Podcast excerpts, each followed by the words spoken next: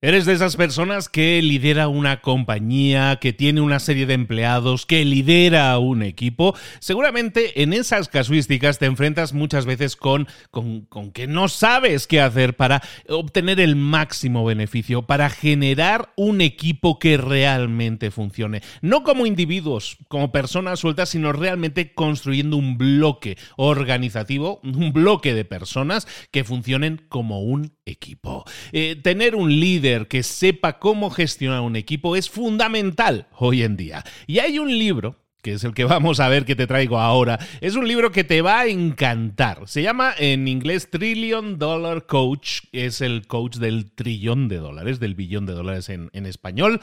Y, y, el coach del que estamos hablando se llama, se llamaba, ya falleció, Bill Campbell, que es un señor que es famosísimo. Ahora te voy a explicar en la introducción, te voy a explicar más sobre él, pero ya murió y le rindieron un homenaje creando este libro. Todos los líderes o un grupo de líderes de Google, en este caso es un libro escrito por el CEO, ex CEO de Google y por los mayores líderes que había en Google, que agradecen a esta persona, a este coach, a este señor Bill Campbell, que así se llamaba, cómo les ha ayudado a construir mejores equipos, eh, mejores, más cohesionados y generando con honestidad y preocupándote de tus empleados un mejor entorno de trabajo. Vamos a aprender directamente de los mejores, vamos a beber agua de la fuente. Vamos a ver ahora mismo, aquí y ahora, el coach de Silicon Valley. El libro que te traigo aquí y ahora en Libros para Emprendedores y más. ¡Comenzamos!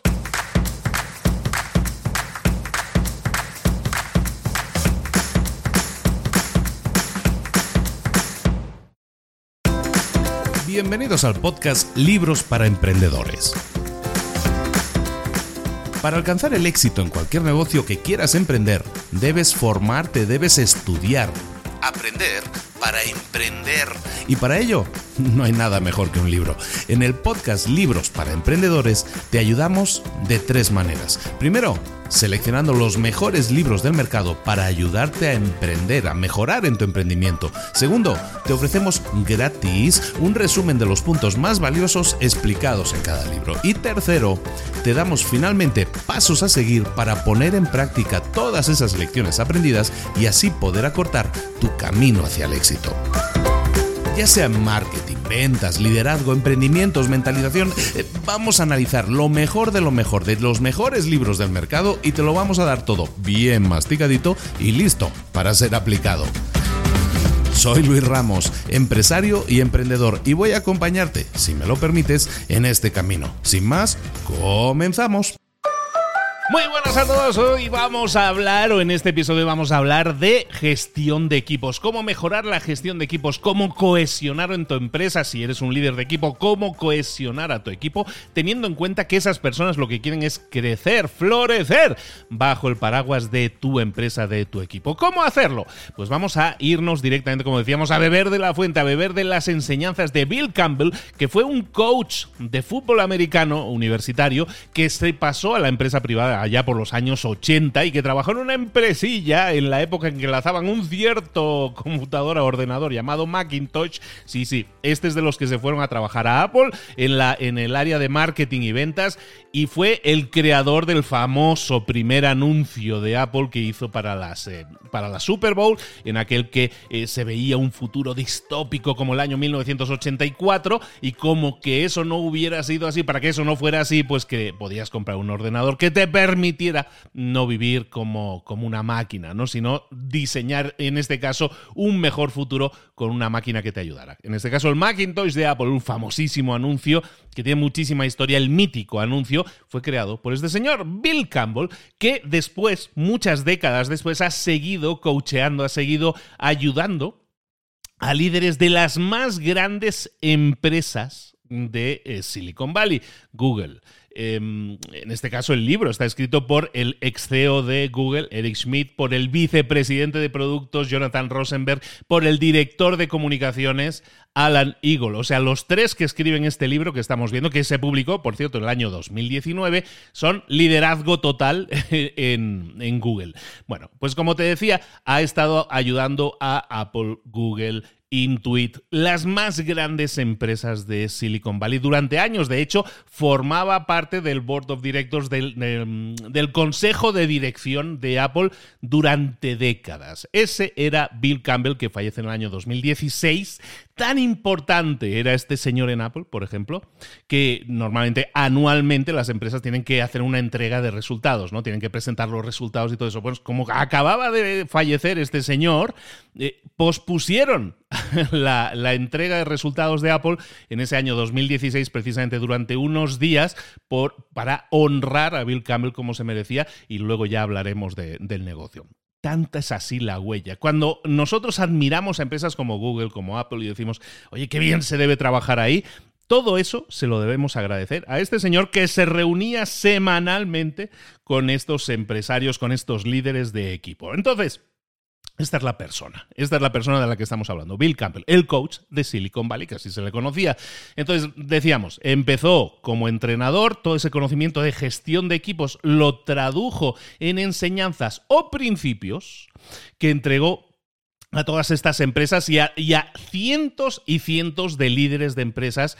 Eh, era una persona que no se movía por el dinero, es decir, tenía una frase que me encanta, que era algo así como no acepto dinero, no acepto acciones y no acepto tonterías. Entonces, eh, ya empezamos, ya vamos viendo un poco al personaje. Bueno, pues esta persona tenía toda una serie de principios, Bill Campbell, nuestro coach de Silicon Valley, y estas, estos principios, este libro escrito por los líderes de Google, pues básicamente agrupa todos esos principios, todas esas enseñanzas de Bill Campbell en este libro. Es un libro delicioso, es un libro fantástico, yo lo tengo en inglés, se llama Trillion Dollar Coach y existe la traducción en español que se llama El Coach de Silicon Valley. Entonces, altísimamente recomendado que te zambullas en él si tienes un equipo, si lideras gente o si te gustaría liderar gente y quieres hacerlo de la forma adecuada. Entonces, vamos a hablar de principios y vamos a ir rápidamente porque hay muchísimos principios en el libro, pero básicamente tienen que los vamos a agrupar. Hay principios que están agrupados por temas de liderazgo operacional, es decir, en el día a día, cómo establecer un mejor liderazgo en las operaciones del día a día de tu equipo. También cómo construir confianza en el lugar de trabajo, que haya confianza entre los empleados y también con la empresa. La tercera área que vamos a desarrollar es la de cómo construir equipos más fuertes, más sólidos. Y el último, eh, la última carpeta en la que vamos a agrupar principios es la del liderazgo con amor. Eh, este señor, bueno, hay tantas anécdotas, de verdad que os aconsejo mucho este libro, os va a encantar. Pero este es de esas personas, y aquí saludo a Cipri Quintas, que no me estará escuchando, a lo mejor sí, está en esas de caminada, pero eh, que era de estas personas, Bill Campbell, que llegaba a la reunión y tenía una forma de hablar directa, y también de abrazar a la gente, ¿no? El tema del abrazo, de, generar esa cercanía con las personas era fundamental, en este caso, para nuestro coach en el día de hoy. Entonces, vamos a empezar en, hablando de liderazgo operacional y de toda una serie de, de, principios que tienen que ver siempre con la gestión positiva de crecimiento de nuestros eh, empleados. Entonces, Primer principio, tú no eres un líder a menos que tus empleados lo digan así. El respeto que un empleado te debe, no te lo debe, te lo tienes que ganar. Entonces, a nadie le gusta trabajar para un dictador, pero a todo el mundo le gusta estar gestionados por una persona a la que admiren y sobre todo a la persona a la que le respeten. Alguien, un gestor, un director, que, al que le puedan enseñar algo, pero también puedan aprender de él. Esta interacción, esa empatía que va por los dos lados, va en las dos direcciones, es, es realmente necesaria. Entonces, ¿cómo lo podemos hacer? Bill Campbell escribió un manifiesto llamado Es la gente en la que establecía que el trabajo de un gestor, el trabajo de un director de equipo, un jefe de equipo, es siempre crear, ese es el trabajo, es crear un entorno en el que tus empleados puedan crecer, desarrollarse y florecer. Entonces, teniendo eso en cuenta, lo que nosotros tenemos que hacer, lo decía también Campbell en este sentido, es que tenemos que decirle a nuestros ejecutivos o, nosotros mismos nos tenemos que decir que a todas las veces que nos vayamos a dormir por la noche, y estemos pensando en el trabajo, nunca estemos pensando en, en, márgenes de beneficio o en presupuestos. Siempre que nos vayamos por la noche a dormir, nuestra preocupación, esa idea que tenemos que tener siempre titilando en nuestra cabeza, es pensar en cómo conseguir que nuestros empleados eh, sean más exitosos. Cuando nosotros nos trabajamos en ese sentido, nos debemos a la gente que trabaja con nosotros y buscamos su florecimiento, buscamos que crezcan, es cuando nosotros nos convertimos en un líder para esas personas. No porque seamos el jefe, sino porque somos el líder. En este sentido, por ejemplo, Bill Campbell trabajó mano a mano, codo con codo, con Steve, Steve Jobs de Apple. Bueno, todo el carisma, todo el genio que nosotros le debemos y Jobs y cuando presentaba y todo eso. Bueno, eh, eh, Jobs, Steve Jobs, era un gestor muy temperamental y a menudo muy desorganizado, ¿no? Y también es parte de su mitología. Entonces, ¿qué sucedía? Que sus empleados sufrían de una moral baja debido al temperamento, así como un poco sonoro que tenía Steve Jobs y su desorganización. En los años 80, en 1985, el Consejo de Dirección de Apple lo quitó. Steve Jobs lo, envió fuera, ¿no? Lo reemplazó en este caso con John Scully. Entonces, una historia muy conocida, ¿no? Entonces, en 1985, Steve Jobs desaparece de Apple. Apple le va fatal, por cierto, eso, esa, esa docena de años que siguen hasta 1997 le va fatal. ¿Qué sucede? 12 años después, y esa es otra historia, eh, Steve Jobs regresa a Apple ¿Y qué pasó entonces? Bill Campbell, que estaba por ahí siempre, estaba pululando por su Silicon Valley, resulta que Bill Campbell vio y el, cambio que se había producido en el CEO, en el famoso CEO Steve Jobs. Y era que era un CEO, era un director diferente. Había cambiado en todo lo que era, en todos los aspectos del liderazgo operacional. Es decir, era muy consciente de lo que eran las ventas, las finanzas, el desarrollo de productos, todas las diferentes áreas. Y ponía muchísima atención al detalle de lo que sus equipos estaban haciendo en todas esas áreas. Y sus empleados comprendieron entonces que él también había cambiado, que Steve Jobs había cambiado y lo admiraron.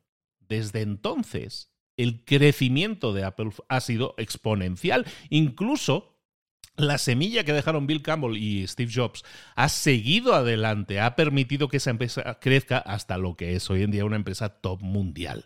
Entonces, todo esto tiene que ver con ese principio de tú no eres un líder hasta que tus empleados lo piensen así. Entonces, preocúpate de tus empleados, no tanto de la empresa, preocúpate de tus empleados que son los que van a construir tu empresa. Otro principio del libro que estamos viendo hoy es el principio de que tenemos que construir rapport, tenemos que construir conexión con nuestros empleados a través de la charla informal. Y esto es un principio de liderazgo de equipo, recordemos. ¿De qué estamos hablando en este caso? Mira, muy fácil de entender. Los buenos líderes no son aquellos que se enfocan solo en el negocio, como estamos repitiendo una y otra vez. Son aquellos que trabajan para establecer camaradería en el lugar de trabajo, en tu oficina, en tu empresa, en tu empresa que a lo mejor se conecta virtualmente, tenemos que construir camaradería, que la gente sean camaradas, que sean colegas de trabajo. Bill Campbell, en este sentido, desarrolló una estrategia, por ejemplo, en Google, para ayudar al equipo a que se conocieran mejor y que todos se sintieran mucho más cómodos. Cuando tú consigues comodidad, que la gente se sienta cómoda en su lugar de trabajo, que la gente se sienta cómoda en una reunión, lo que consigues es que la gente eh, dé más eh, retroalimentación, que sea más positiva, que sea más participativa. Entonces, ¿qué es lo que hacían en Google? Es lo que establecieron. En vez de, eh, cuando entrabas a una reunión, en vez de ir directamente a la agenda de esa reunión, él insistió que todas las reuniones debían empezar con un, eh, un, informe de viaje. ¿Qué era un informe de viaje? Básicamente cualquier miembro del equipo que hubiera estado de vacaciones, hubiera estado viajando de negocios, tenía que compartir algún tipo de detalle interesante sobre su viaje la gente que no había estado viajando, entonces podría haber hablado de las actividades que llevó a cabo ese fin de semana con su familia. Esta charla informal en cada reunión comenzaba a servir o, servía, eh, de hecho, como un rompehielos que se llama, para romper el hielo. ¿Por qué? Porque eso nos permitía después en, la, en esa reunión en la que se tomaban decisiones, en la que se necesitaban tomar decisiones, lo que, lo que conocías es siempre a personas que se sentían cómodas. Y esas personas se sentían cómodas porque habían estado hablando informalmente primero, era mucho más probable que mm, retroalimentación, información, participación fuera muchísimo mayor.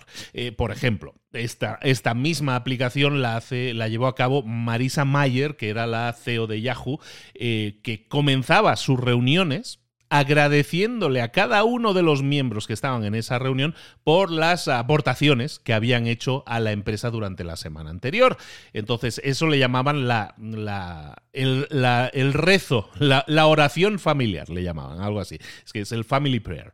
Eh, esa regla, esa única regla, te servía para generar mucha más conexión y cohesión en tu equipo. La regla, por ejemplo, en el caso de Yahoo, de, Marisa Mayer, era que la única regla que hay en este caso es que nadie podía repetir algo que otro hubiera dicho anteriormente, con lo cual se buscaba también esa aportación. Eh, siguiente principio, tenemos que llevar a cabo reuniones más efectivas. Un gestor, un líder, necesita conocer qué información tiene que, tratar en una reunión. Y una de las labores de nuestros líderes o de un líder de equipo es diseminar, repartir, que la información la sepa todo el mundo, todo el mundo sea consciente de una información que es necesaria, porque eso nos va a permitir después, si todo el mundo conoce de cierta información, que las decisiones en la empresa puedan ser mejores porque hay una aportación más de todo el mundo. Entonces, para tener meetings o, reuniones más efectivas, había que centrarse sobre todo en reuniones grupales, reuniones de equipo y en reuniones individuales. Estas son las dos grandes herramientas de las que estamos hablando aquí.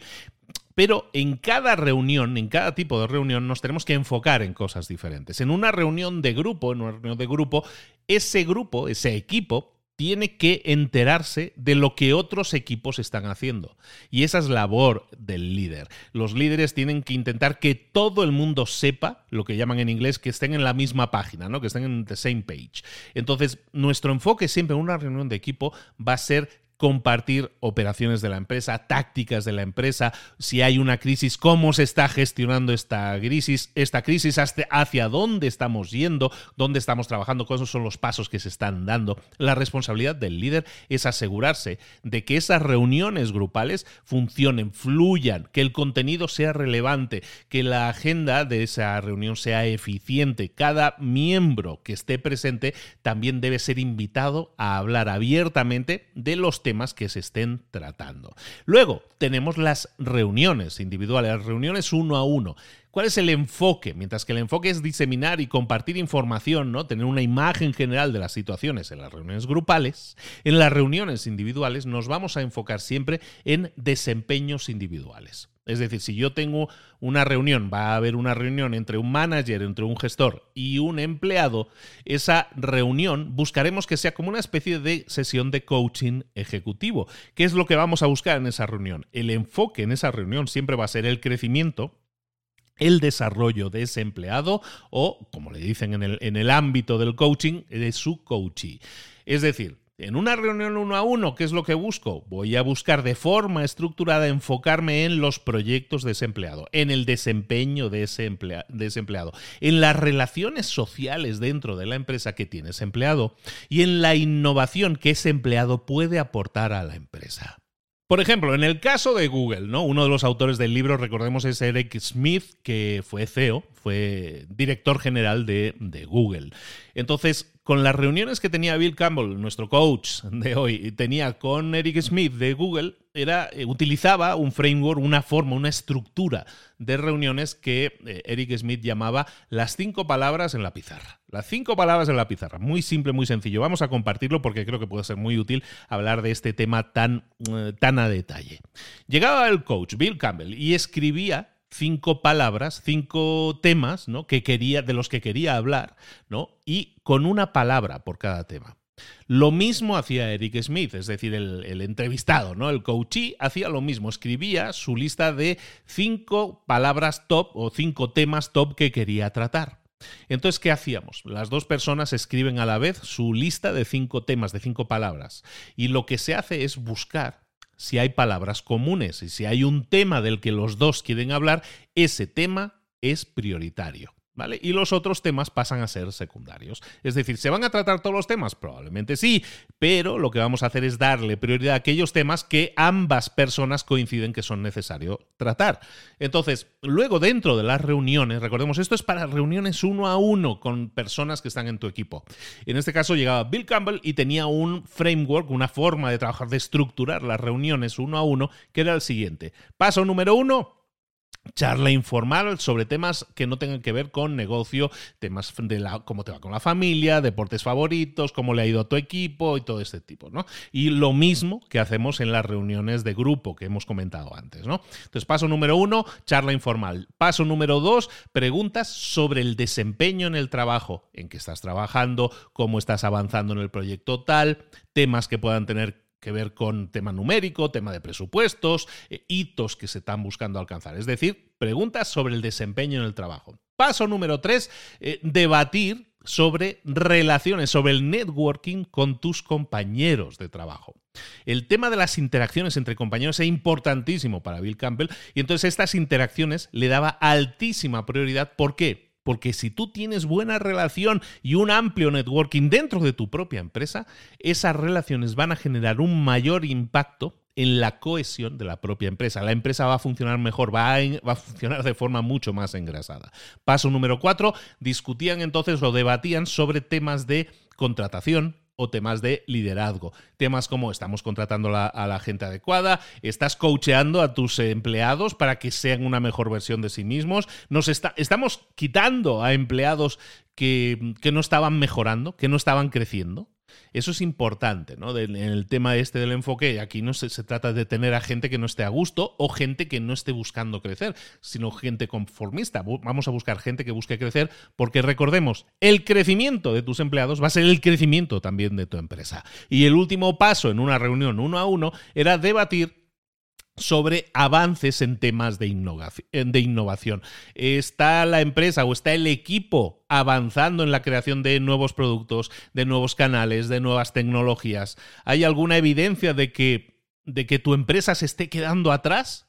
respecto a la competencia en algún área, entonces ahí hay que trabajar y enfocarse en el tema de innovación. Entonces, si esto lo trasladamos, esta estructura la trasladamos en el uno a uno, no de Bill Campbell con el CEO de Google, sino tradúcelo a tu día a día.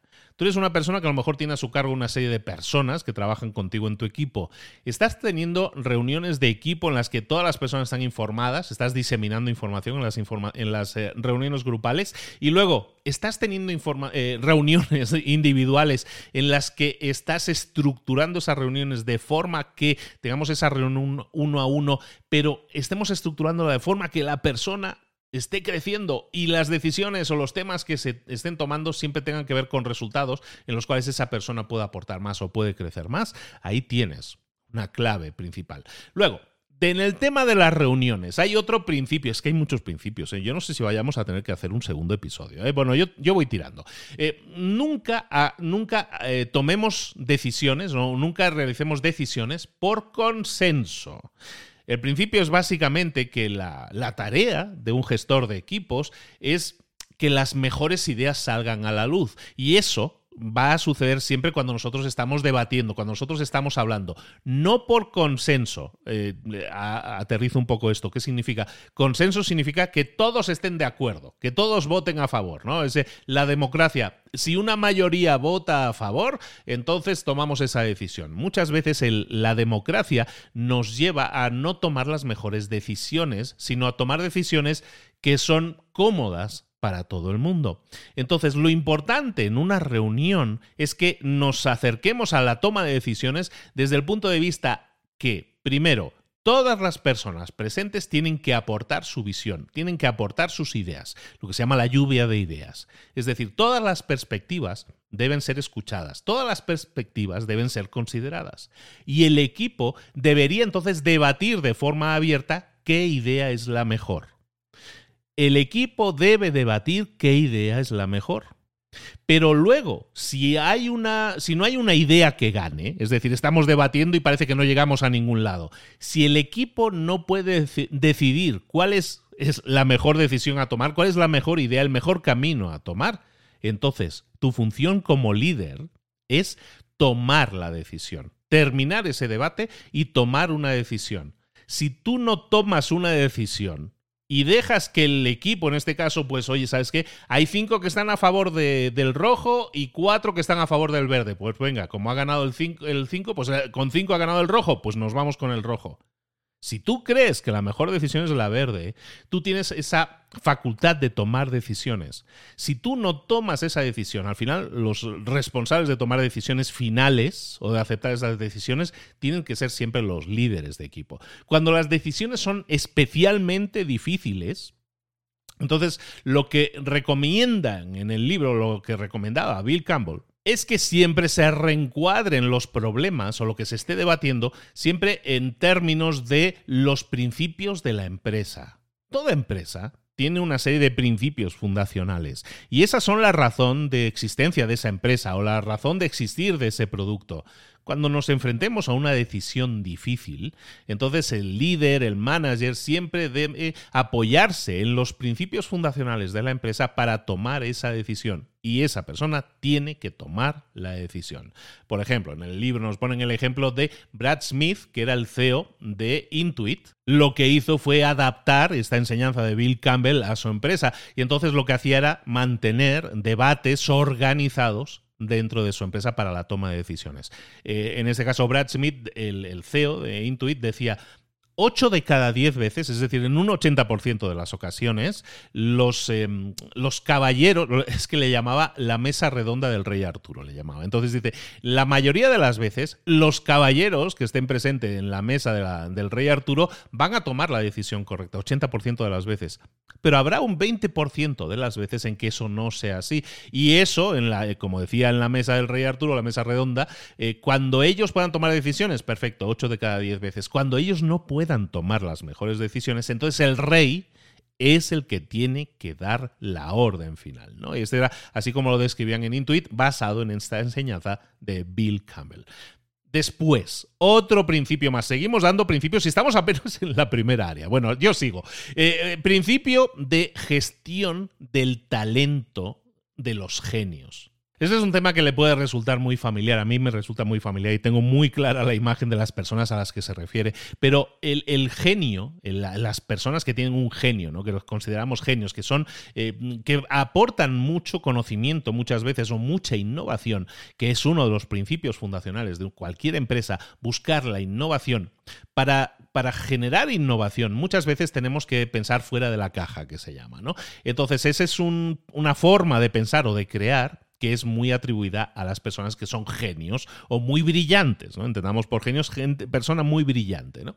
Entonces, sobre todo en el mundo de la tecnología, hay la fama de que existen siempre personas que son genios, ¿no? Steve Jobs pudiera ser una persona de ese tipo, pero esas personas que son genios, también en este tipo de empresas se les llama divas, ¿vale? Porque, porque muchas veces se creen superiores a los demás porque están en el tema de la innovación y todo eso. Entonces, ¿qué sucede? Como son divas, son en ese sentido personas que no trabajan bien en equipo. Entonces, en el libro se nos habla de que Bill Campbell quería este tipo de personas. Yo quiero Steve Jobs en mi equipo, claro que sí, pero claro, Steve Jobs es muy bueno, es brillante, es un genio, pero pero no se sabe llevar bien con la gente. Entonces Bill Campbell lo que decía es que nosotros queremos a este tipo de personajes siempre en nuestro equipo.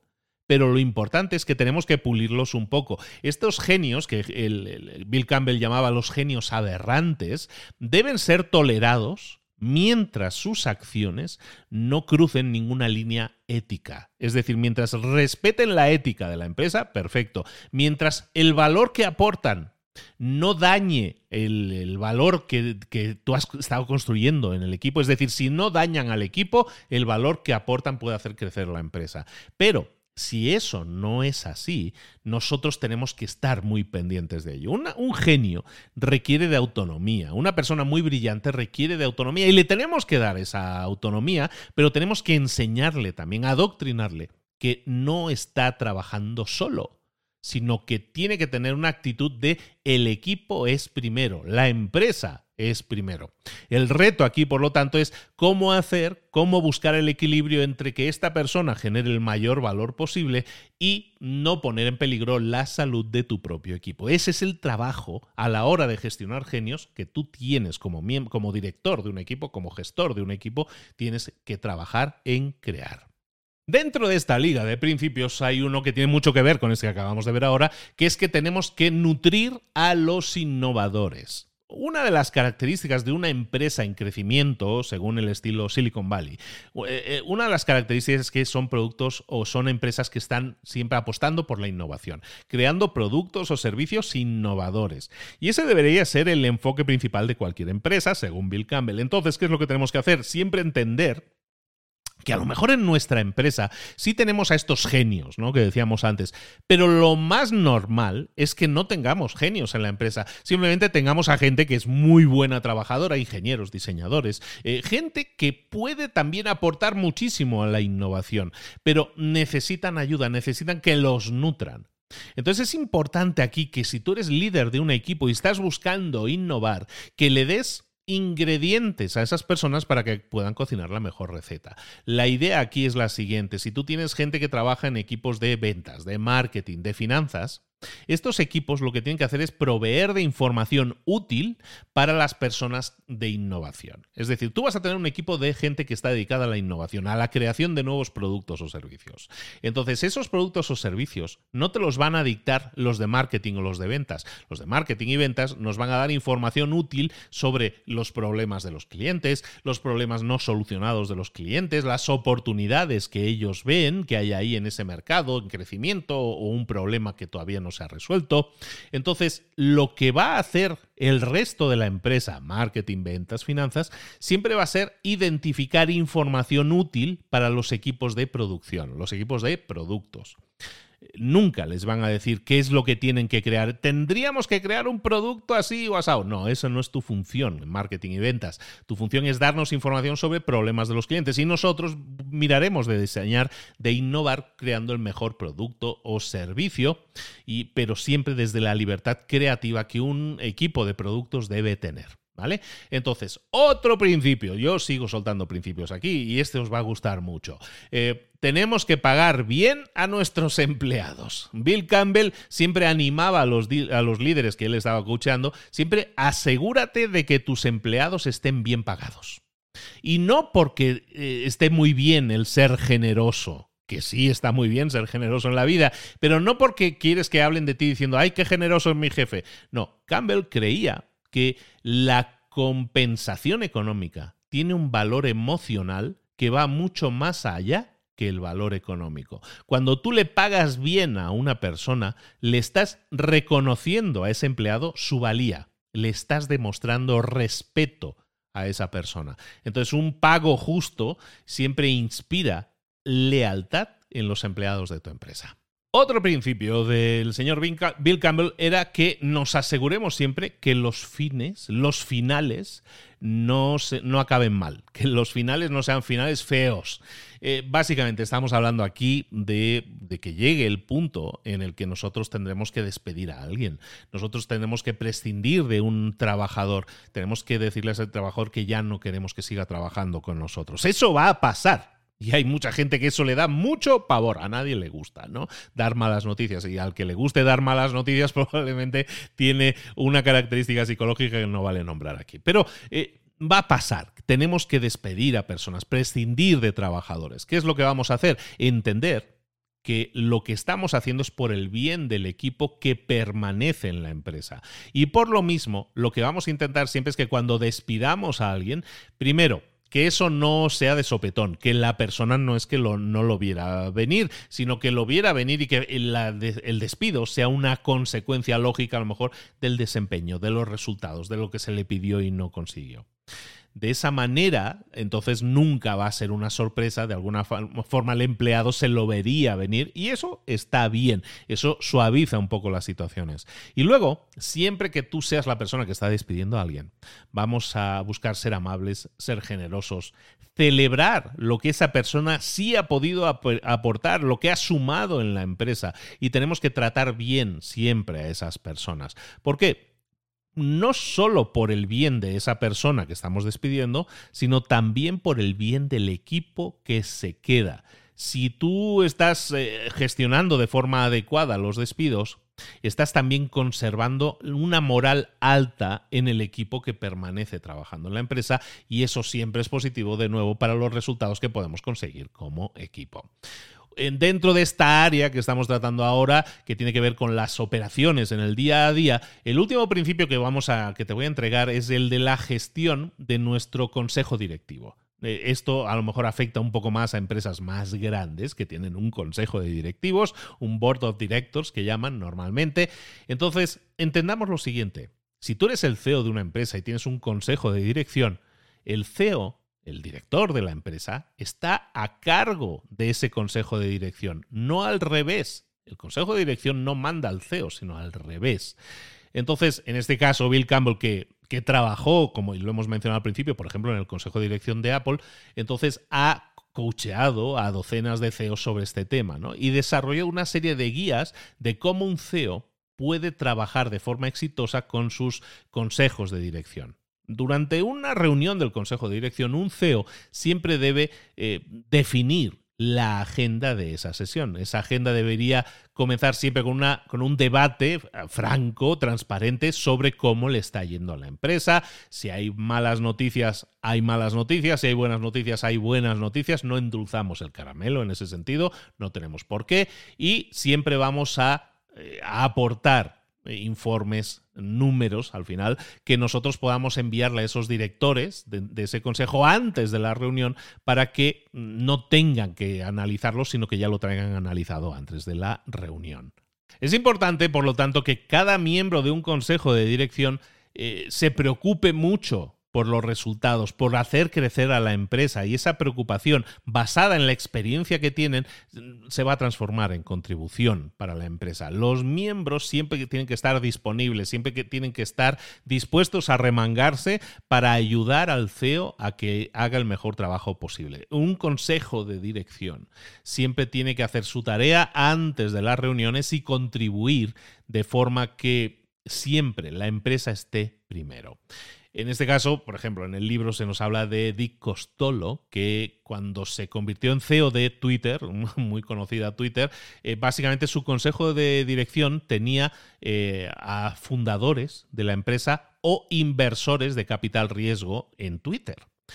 No había nadie en, esa, en ese consejo de dirección que tuviera una experiencia directa en la gestión de esa empresa.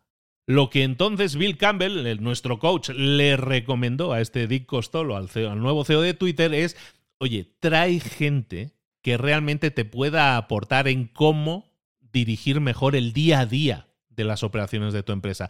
A lo mejor no han trabajado en Twitter, pero si traes a directores, a, tu consejo de dirección, a personas que están acostumbradas a la ejecución, no simplemente que están acostumbradas a invertir, sino que están acostumbradas a el día a día de la ejecución, entonces lo que vas a conseguir es un ambiente de colaboración que mejorará los resultados de tu empresa, en este caso de Twitter. La segunda carpeta que vamos a abrir del libro que estamos viendo hoy del coach de Silicon Valley, hablando de las enseñanzas o los principios de Bill Campbell, de cómo conseguir eh, al final una empresa más poderosa, más potente, en la cual el, el equipo es más poderoso que los miembros del equipo. Esta segunda carpeta es la carpeta de la construcción de confianza tenemos que buscar generar y construir confianza en nuestras empresas. Entonces lo que tenemos que hacer es aceptar que las personas, las empresas, eh, están formadas por personas y necesitamos construir la confianza de esas personas. Hay una serie de principios que él recomienda entonces para construir esa confianza. La primera es crear un, eh, lo que llaman la seguridad psicológica en el libro. Bueno, de hecho no viene de este libro, sino viene de un libro anterior de Amy Edmondson.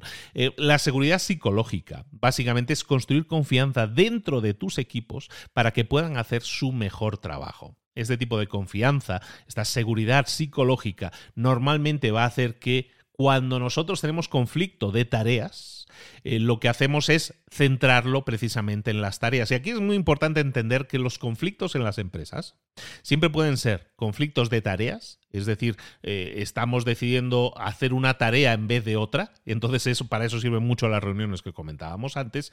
Cuando nosotros tenemos un conflicto de tareas, básicamente es lo que estamos buscando es la mejor, la mejor forma de hacer las cosas. ¿no? El otro conflicto que puede aparecer en una empresa es un conflicto relacional, un conflicto de relaciones. Ojo, cuando hay conflicto de relaciones, es decir, hay conflicto entre dos personas, dos o más personas, dos o más grupos, ¿qué es lo que sucede? Esto lleva a una moral baja y afecta a la, a la toma de decisiones. Se toman peores decisiones cuando hay conflictos relacionales. Entonces, siempre tenemos que buscar que si tiene que haber conflictos, y sí tiene que haber conflictos en la empresa, no buscamos gente que esté aplaudiendo y que todo diga que está bien. Buscamos que haya conflictos en la empresa, pero que sean siempre conflictos sobre tareas. Conflictos que tengan que ver con tareas, con enfoques de cómo hacer las cosas. Eso es saludable, porque eso siempre, la resolución de ese conflicto va a hacer que consigamos hacer mejor las cosas. Pero cuando tenemos un conflicto de relaciones, eso es muy poco saludable y siempre tenemos que buscar eliminarlo o transformarlo en un conflicto de tareas, siempre eliminando el dolor emocional que establecemos siempre cuando tenemos un conflicto con otra persona, cuando son conflictos personales. ¿Vale? Un equipo según el libro, ¿eh? un equipo de alto desempeño no consiste, no se compone de personas que tienen personalidades similares, personas que nunca, eh, nunca dicen estoy en contra o yo pienso diferente. Un equipo o los miembros de un equipo tienen que sentirse siempre psicológicamente seguros de que pueden aportar, pueden decir lo que piensan sin miedo a decir lo que piensan. Eso es seguridad psicológica. Y en tu equipo tienes que asegurarte de que todos puedan ser ellos mismos. Que no estén diciendo que sí para eh, caerle bien al jefe, sino que puedan aceptar que eh, a lo mejor hay un riesgo en decir algo, en decir una opinión que no es la mayoritaria, pero que tienen que ser capaces de poder expresar su opinión sin miedo a represalias de otros miembros del equipo, es decir, sin miedo a conflictos de relaciones. Otro principio, tenemos que ser buenísimos escuchando. El principio de que tenemos que ser buenísimos escuchando Básicamente son títulos así, así te lo digo, ¿eh? pero yo creo que nos entendemos mejor. Tenemos que ser eh, mm, escuchadores de primera, básicamente. Ser escuchadores de primera significa que tenemos que estar escuchando siempre a la gente con atención completa. No puedo atenderte mientras estoy escribiendo un mail. No, no, dejo de hacer el mail y te atiendo o te escucho con mi atención completa. Eso es súper importante porque hace que los equipos, algo tan simple como eso, hace que los equipos sean más exitosos y que genere mucha más confianza. Si yo voy a hablar contigo y tú me prestas tu atención completa, yo me siento escuchado, yo me siento atendido, yo me siento más cómodo. Entonces, todos los miembros de tu equipo se tienen que sentir así, tienen que ser capaces de expresar su opinión y tienen que ser capaces de sentirse escuchados de forma completa. Sobre todo si están hablando con un líder, si están, están hablando con su líder, con su manager, y, y, esto es importantísimo que la gente lo aplique. Voy a ir un poquillo más rápido. Entonces, escuchadores de primera. Luego, tenemos que ser capaces de dar retroalimentación, aunque sea dura, siempre constructiva. La retroalimentación, el feedback, tiene que ser siempre real, honesto, transparente, pero constructivo, siempre. Un buen líder, un buen coach no tiene miedo a expresar lo que piensa, las verdades, que son para esa persona verdades, aunque sean opiniones poco populares.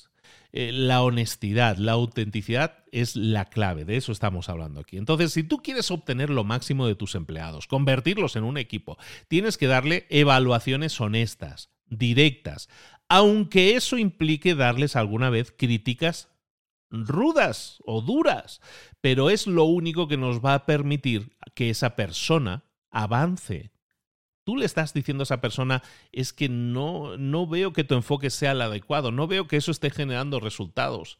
Y creo que nos hemos enfocado, nos hemos equivocado al hacerlo de esa manera. Cuando tú le dices eso a esa persona, le estás diciendo que lo que está haciendo no ha estado bien. Pero ¿qué le estás transmitiendo a esa persona? Le estás, le estás transmitiendo que quieres que avance, que quieres que salga de ese estancamiento que pueda haber tenido. Entonces, si nosotros nos centramos en dar nuestra retroalimentación de esa manera, aunque sea un poco dura, lo que estamos consiguiendo es que esa persona entienda que nos estamos preocupando por su crecimiento, no por el mío. En el libro se nos habla mucho del enfoque de Bill Campbell a la hora de animar a los equipos y a las personas individualmente a que vieran la retroalimentación, el feedback, que lo vieran como una forma de fortalecer y construir a través de ideas y de procesos no solo a través de, ser críticos. Es decir, quédate con esta idea. Siempre que demos retroalimentación, buscaremos construir nuevas ideas, buscar nuevas ideas, buscar mejorar ciertos procesos y nunca vamos a criticar a la persona en sí. Y luego, muy importante, si vamos a dar una retroalimentación negativa, el, timing aquí, la forma en que lo hagas es, crítico, que lo hagas bien. Entonces, si tienes que dar una crítica dura, lo que, vas a, lo que vas a hacer es darle lo primero de todo. No vas a endulzar las cosas primero, digo todas las cosas que has hecho bien y luego te digo esto que has hecho mal. No, no, no. Las malas noticias, digamos, siempre van primero. Otro principio más que tiene que ver con lo de construir confianza dentro del equipo es no decirle a las personas qué es lo que tienen que hacer. Nuestro trabajo como líderes de equipo es guiar a las personas para que sepan tomar buenas decisiones. Es decir, nosotros no le vamos a decir a la persona cuál es la respuesta correcta lo que vamos a buscar es darle instrucciones a esa persona para que se empodere, para que cree sus propias decisiones.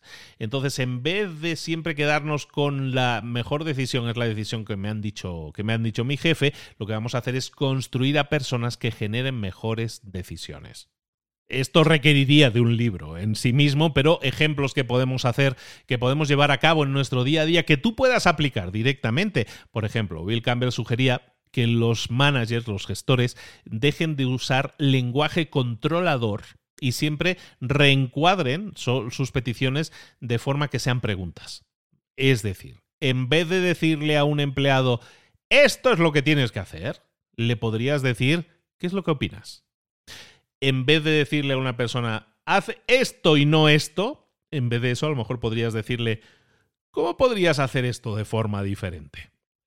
Lo que estamos consiguiendo es muy obvio, ¿no? Estamos consiguiendo que el empleado se sienta más involucrado. Cuando, el, cuando tú como jefe le, haces este tipo de preguntas, el empleado se siente más involucrado, siente que puede aportar, siempre que puede, siente que puede decir, ¿no? Siempre puede sentir que puede comunicar algo sin que esté retando a la autoridad, ¿no? Y eso es algo que tenemos que, que buscar general. Luego, la humildad, siguiente principio, la humildad es la clave de la mejora. Si tú quieres que alguien mejore en tu equipo, tienes que conseguir que esa persona se comporte de forma humilde. Esos rasgos de personalidad que, definen a un empleado, a un ejecutivo, eh, siempre eh, debemos buscar que sean la humildad, la honestidad, la perseverancia y siempre la voluntad de estar aprendiendo constantemente. Esos son los valores de alguien que es coacheable, de alguien al quien podemos ayudar, alguien también que va a poder crecer. Repito, valores que tenemos que buscar, humildad, honestidad, perseverancia y voluntad de aprendizaje. Si nosotros tenemos ese tipo de personas, o tenemos personas que a lo mejor tienen algunos de esos rasgos, pero no el de la humildad, el trabajo del jefe es aumentar el valor de esa persona pero requieres de que esa persona tenga hambre de mejorar, hambre de crecer, hambre de ser una mejor versión de sí mismos y es ahí cuando aparece la humildad. Cuando una persona a la que quieres ayudar, un empleado, es autoconsciente y entiende cuáles son sus fortalezas y entiende cuáles son sus limitaciones, entonces también entiende que hay espacio para crecer esa es la persona que se convierte en una persona humilde. Por lo tanto, trabajemos con los empleados siempre en ese ser autoconscientes de mis fortalezas y de mis limitaciones y también busquemos, como decíamos, ¿no? que tengan esa voluntad de aprender o de mejorar, que es lo que nosotros buscamos en una persona. Como ves, son rasgos de personalidad. Vamos a abrir las dos últimas carpetas en las que vamos a ver toda una serie de principios que tienen que ver con construir equipos más sólidos, equipos más fuertes y también del liderazgo con cariño, de liderazgo con amor. Vamos a ver rápidamente toda una serie de principios. Principios para construir equipos más sólidos, más fuertes. Hay cuatro principios que vamos a ver aquí. El primero, tienes que contratar a gente que mm, ponga al equipo primero. Es decir, vamos a buscar a personas, vamos a intentar contratar siempre a personas en las cuales las habilidades personales, las habilidades interpersonales sean mayores que sus habilidades técnicas. Claro que muchas veces vamos a necesitar un buen técnico, pero si podemos escoger entre un técnico con habilidades sociales, mucho mejor, que entiendan que no hay egoísmo en la palabra equipo. Muchas personas que se dedican a temas de negocios siempre vienen con la con la frasecita de que siempre tienes que contratar a gente que sea más, más inteligente que tú. Y, y, es cierto, Bill Campbell también lo decía, pero su criterio siempre iba un paso más allá. Cuando tú contrates a alguien, o en este caso cuando Bill Campbell buscaba contratar a alguien, lo que buscaba era gente inteligente que trabajara duro, que tuviera mucha integridad personal y que fuera perseverante incluso cuando las cosas no iban bien. Y lo más importante, que tuvieran esa actitud de el equipo va primero. Puedes tener un equipo, él era entrenador de fútbol americano, entonces hablaba mucho en este sentido de que tú puedes tener un equipo lleno de quarterbacks, de, de los capitanes del equipo, ¿no? Los que reparten el balón, pero todo equipo necesita un, rango de talentos y de habilidades diferentes, que eso es lo que hace que el equipo funcione. Entonces nosotros tenemos que tener en cuenta que a lo mejor necesitamos miembros súper inteligentes en una determinada área, pero también necesitamos a gente que tenga unas determinadas habilidades que tengan que ver más con la empatía y con la comunicación. Entonces, necesitamos, él lo llamaba los smarts and hearts, los listos y los con corazón, ¿no? Y básicamente lo que buscamos es eso, que solapemos a personas que tengan habilidades técnicas, que tengan experiencia contrastable, por supuesto, pero también tenemos que entender que esas personas que estamos contratando queremos que se desarrollen como piezas, como parte de un equipo. En la contratación de gente, por lo tanto, siempre se basa en el potencial de esa persona, no simplemente en el currículum. Segundo principio que vamos a ver en este caso de construir un equipo sólido, un equipo fuerte, es que siempre asignes a la persona adecuada para el problema específico. Es decir, cuando tú te enfrentas a un problema, el primer paso es asegurarte de que el equipo adecuado o la persona adecuada se está encargando de ese problema. Cuando tú necesitas, eh, yo qué sé, en un equipo de fútbol, ¿no? Por ejemplo, si hay el jugador que es el jugador bueno del equipo contrario, ¿qué es lo que vas a hacer? Asegurarte de que tu mejor defensa esté asignado a ese gran jugador, ¿no? Entonces siempre vamos a, como líderes, vamos a buscar, nuestra preocupación siempre va a ser analizar un problema, los detalles de ese problema y ver cuál es la persona o equipo adecuado para resolver ese problema. Otro principio más, siempre los proyectos los enfocamos en solucionar siempre en equipo.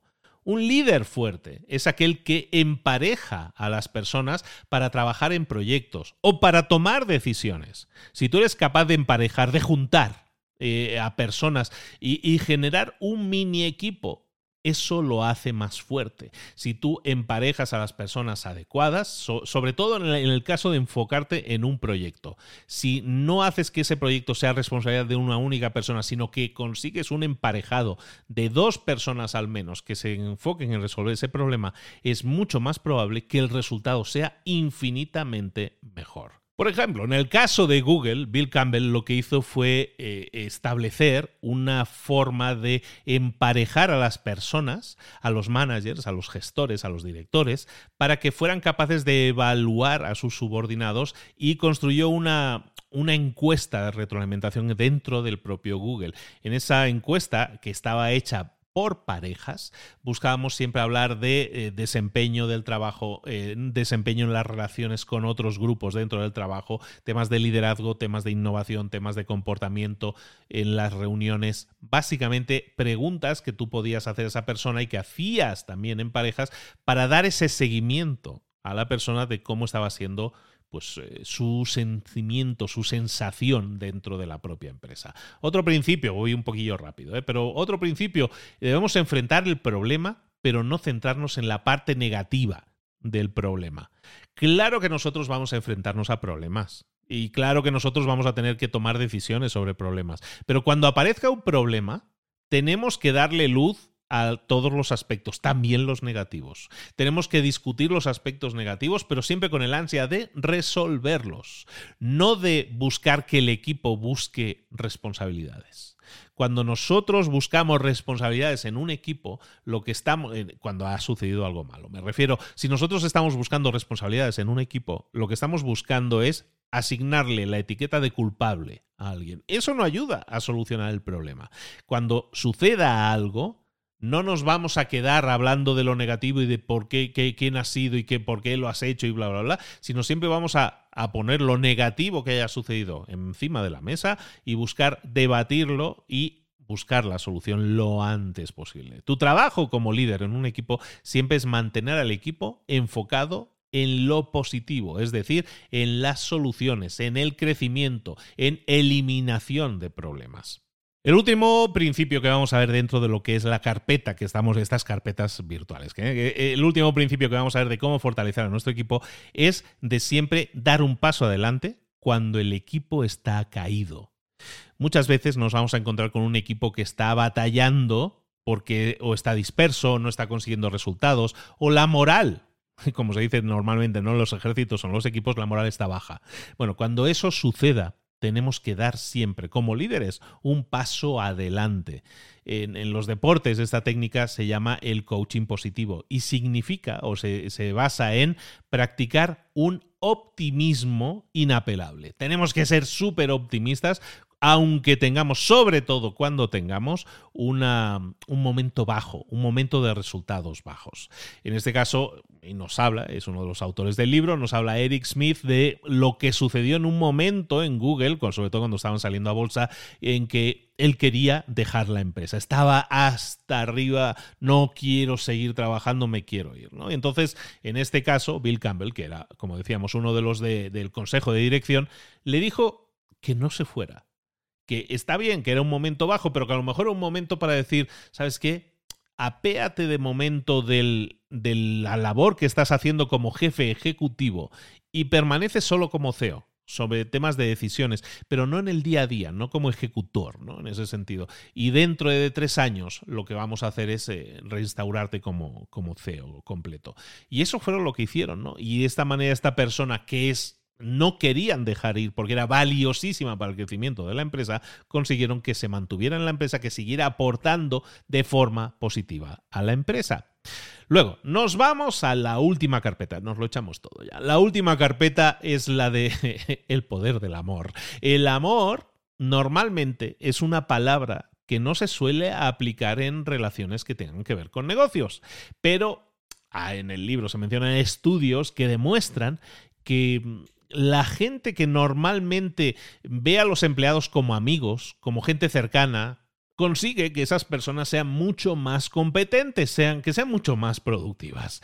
Entonces, los empleados que son recompensados por comportarse como robots no es una buena señal que nosotros enviamos en la empresa. Tenemos que enseñar a las personas que podemos separar nuestras emociones personales de las decisiones de negocio, pero ser más humanos, conseguir equipos optimistas, positivos, en los que sea divertido trabajar, en los que sea entretenido y la verdad me aporten a mí como persona, como ser humano en mi crecimiento, eso hace que yo como profesional sea mejor. Cerramos este resumen, este análisis del libro con cinco principios que son importantes para eh, aumentar esa empatía y esa compasión en nuestros lugares de trabajo, en nuestras oficinas y en nuestras empresas. Primer principio, tenemos que preocuparnos por las vidas de las personas fuera del trabajo, humanizar nuestra organización y construir un equipo más sólido depende de la idea de que nosotros entendamos que no tenemos empleados, sino que tenemos personas y que tienen una mitad de su vida fuera de la empresa, fuera del trabajo, en la cual nosotros nos tenemos que preocupar, porque la vida fuera de la empresa afecta a los resultados y al desempeño de esa persona en la empresa. Si esa persona lo está pasando mal o está pasando un mal trago personal, eso va a afectar a sus resultados, lógicamente. Entonces es importante que tú como ejecutivo, como líder, Busque siempre que en tus empleados haya la forma transparente de hablar de sus vidas personales, que tú sepas de su familia, que tú te preocupes por esas personas, no solo como empleados. Esto es algo que el propio Bill Campbell practicaba de forma activa y que le permitía profundizar mucho más de, por, de lo superficial. En vez de decirle a la gente, ¿qué? ¿Cómo están tus hijos? Le preguntaba, oye, ¿cómo le ha ido a Hannah en su último partido de fútbol? Eh, ¿Has comenzado ya a buscar para universidades? Eh, ¿Has estado buscando ya universidades para tu hija o no? Ese tipo de preguntas son preguntas en las cuales te estás interesando a un nivel superior. No simplemente qué tal la familia y los niños. A eso nos estamos refiriendo. Tenemos que preocuparnos por las personas con las que trabajamos, siempre dentro, pero sobre todo fuera también de la empresa, ver cómo están funcionando, porque son personas, no son piezas. Luego, Siguiente principio, estamos viendo ya los principios finales, ¿no? De ser un poco más empáticos y buscar más amor en la empresa. Siguiente principio es realizar favores hacerle favores a otras personas. Tenemos que ser generosos con nuestro tiempo, con nuestro dinero y con nuestras conexiones. En este caso, Bill Campbell, que es el coach, el coach de Silicon Valley, eh, siempre estaba buscando estirar hilos, tirar de los hilos necesarios para conseguir que mediante su generosidad, otras personas pudieran relacionarse unas como otros. De nuevo, eh, nos referimos en este caso, por ejemplo, en el libro del networking de Zipi Quinta, se trata mucho de este tema de ser generosos con nuestro tiempo, dinero y con nuestras conexiones, sobre todo. Otro libro en el cual también vas a, ver que se habla de este tema es el libro de Adam Grant, tan famoso, Dar y Recibir, que también hemos visto. Entonces, buscar ese espacio de conexión, de esos favores de cinco minutos que mencionan en este libro, eh, te requiere a ti de muy poco tiempo a la hora de gestionarlos, de darlos, de dar esos cinco minutos, pero para la persona que lo recibe significa a lo mejor un mundo de diferencia. Entonces es importante que busquemos también que cuando una persona necesite algo y esté en tu mano concedérselo o le puedas hacer ese favor, se lo hagas con tus colegas de trabajo, con tu jefe, con los de recursos humanos, con la persona que sea. Busquemos ser generosos, en este sentido no es algo que esté en el libro de nadie, ¿no? El ser generoso, pero hacer favores a otros realmente, y para el que sabe un poco de esto y ha, profundizado en este tema, está sembrando para luego recibir muchas ganancias, es decir, muchas cosas buenas. Luego, tenemos que, siguiente principio, tenemos eh, que, mirar siempre con reverencia, con admiración, con respeto a las personas que tomaron riesgos, sobre todo fundadores de la empresa. Cuando nosotros entramos a trabajar en una empresa, tenemos que entender que esa empresa la fundó alguien y que ese alguien tuvo una visión y una pasión por esa empresa que le permitió aceptar una serie de riesgos que hicieron que la visión que esa persona tenía se hiciera realidad esa persona es el corazón de esa eh, empresa. Esa persona hace que esa empresa esté latiendo. Y esas personas deberían siempre ser mm, admiradas con reverencia. Tendríamos que ser muy generosos con la admiración de las personas que iniciaron la empresa. Entender de dónde viene esa empresa. En la liga en la que se movía este señor Bill Campbell, pues evidentemente esto, este consejo puede tener mucho sentido. Por ejemplo, eh, hablaba en el libro Bill Campbell de, bueno, en el libro hablaban de, lo que hacía lo que hizo Bill Campbell en el caso de Apple, por ejemplo, hablábamos antes, ¿no? De que, de que John Scully, por ejemplo, se convirtió en CEO de Apple y echaron a Steve Jobs, que era el fundador de esa empresa. Sin embargo, cuando Jobs regresó, Jobs, regresó porque esa empresa estaba cerca de la, de la, bancarrota. Y entonces, aunque sabían que Steve Jobs era una persona compleja, una persona difícil y que tenía un cierto grado de limitaciones como líder, también le reconocieron algo. Jobs era el creador de esa empresa y se preocupaba por esa empresa mucho más que cualquier otra persona. ¿Por qué? Porque la había creado, porque era su hijo de alguna manera. ¿no? Lo mismo con Dick Costolo, ¿no? el CEO de Twitter que mencionábamos antes. Bill Campbell directamente le dio instrucciones de que cuando él se convirtió en CEO de la empresa, no buscara cambiar las cosas en contra de, las, de los deseos de los tres fundadores originales de la empresa, sino que trabajara con esos tres fundadores originales de la empresa y no contra ellos. De esa manera, lo que hacían era reverenciar, ser respetuosos con el legado de esas personas porque son las que más quieren a esa empresa, las que más quiere que le vaya bien a esa empresa. ¿no? En este sentido, a este nivel y en estas ligas, hemos hablado muchas veces de empresas que se fusionaron, que fueron adquiridas, que fueron compradas, el mismo Instagram, por ejemplo. En este caso tenemos que ser conscientes, y en el caso de Instagram ahí hubo unos temillas que algún día podemos comentar, hubo temillas en el sentido de que los, los creadores originales de Instagram estaban absorbidos dentro de la empresa, que una vez estuvo, dentro de Facebook, pero luego tuvieron problemas, ¿no? Aquí no se estaba respetando tanto ese principio de respeto reverencial a los fundadores de la empresa. Después vamos con los dos últimos, creo ya, eh, los tres últimos, los tres últimos. Vamos al siguiente principio. Tenemos que practicar habilidades relacionales. Y esas habilidades relacionales, en este principio lo que estamos hablando es de preocuparnos de nuestros colegas de trabajo. Y eso requiere de práctica, eso requiere de horas de vuelo.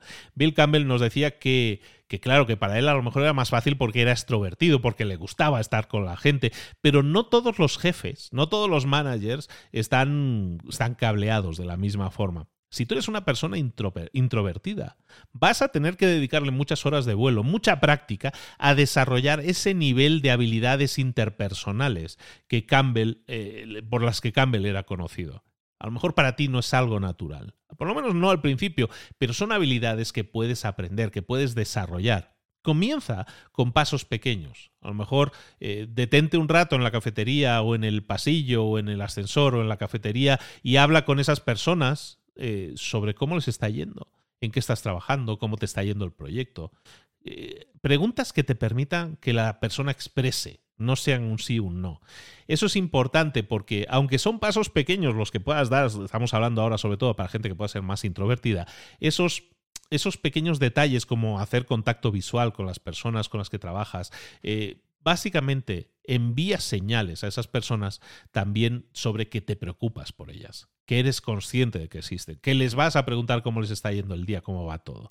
Esas interacciones diarias construyen relaciones y esas relaciones es el hilo que crea la tela que es una empresa. Es importante que practiques, por lo tanto, tus relaciones interpersonales. Siguiente principio, conecta a gente entre ellos. Cuando tú creas un equipo para que trabajen, lo que estás creando es una comunidad. Y una comunidad obviamente necesita de un líder, un líder que sea extrovertido y que, quiera estar con la gente y que se preocupe por la gente como acabamos de decir. Pero también necesitamos un líder estratégico y la estrategia de este líder es esa, crear una comunidad.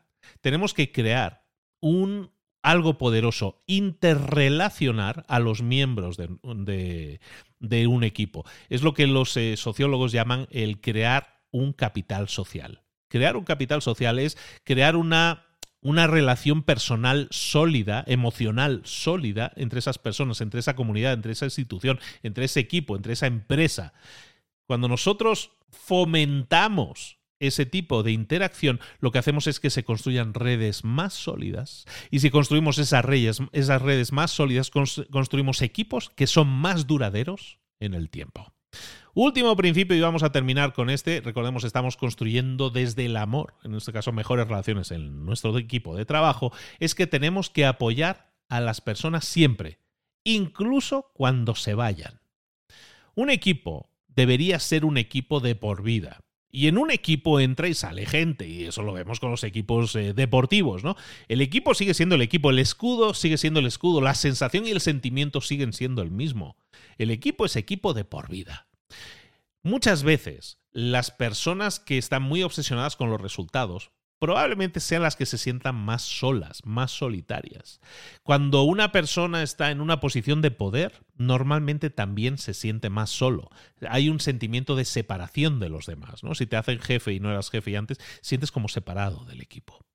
En este caso puede intervenir temas del ego, puede intervenir en temas de éxitos o de cosas que estás buscando conseguir, pero muchas veces las inseguridades que aparecen, los miedos que aparecen, aparecen también en las personas que buscan mayores resultados.